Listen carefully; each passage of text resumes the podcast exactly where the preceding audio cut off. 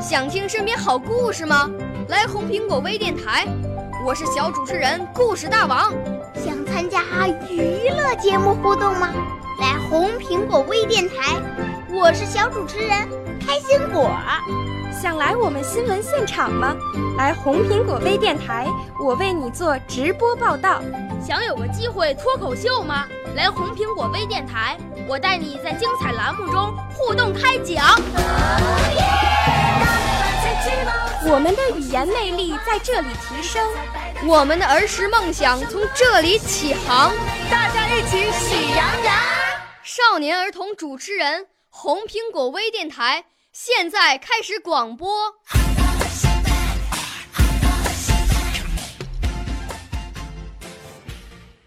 大家好，我是陈晨安，今年九岁半了，我来自北京市西城区三里河第三小学。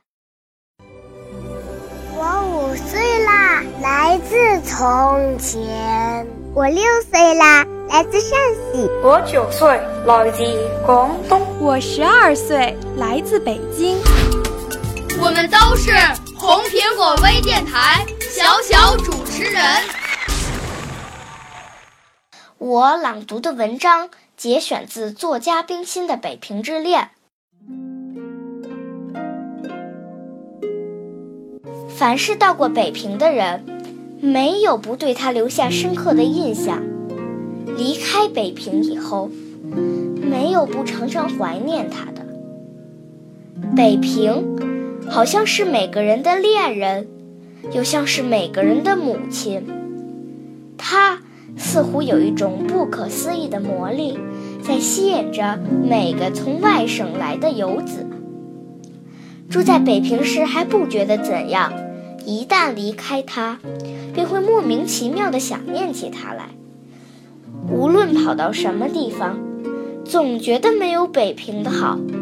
这原因概括起来，不外乎下面两点：第一，故都的风景太美了，不但颐和园、景山、太庙、中南海、北海、中山公园、故宫博物院。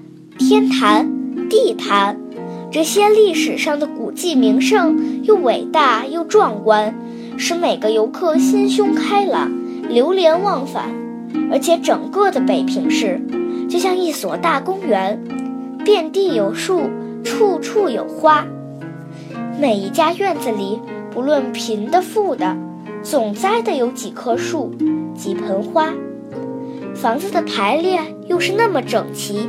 小巧，那些四合院的房子看起来似乎很简单，其实很复杂。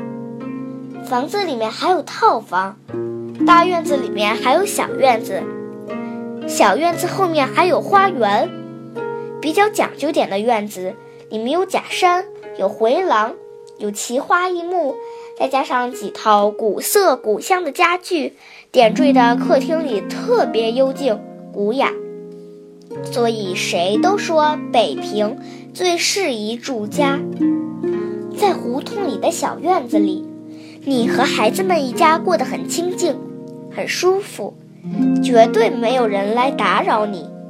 即使住在闹市附近，也没有那么多的车马声传进你的耳骨。还有第二个原因，北平的风俗人情特别淳朴，没有上海。南京一带的喧闹繁华，也没有青岛、苏杭一带的贵族化。在外表上，他是个落落大方、彬彬有礼的君子；在内心里，他像一个娉婷少女，有着火一般的热情，但并不代表表现在外面。他生来和蔼中肯，崇实简朴。我爱北平，等于爱我的故乡。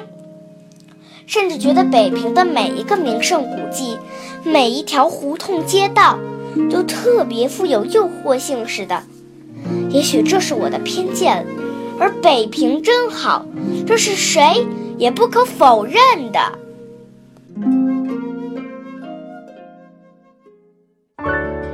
少年儿童主持人，红苹果微电台由北京电台培训中心荣誉出品。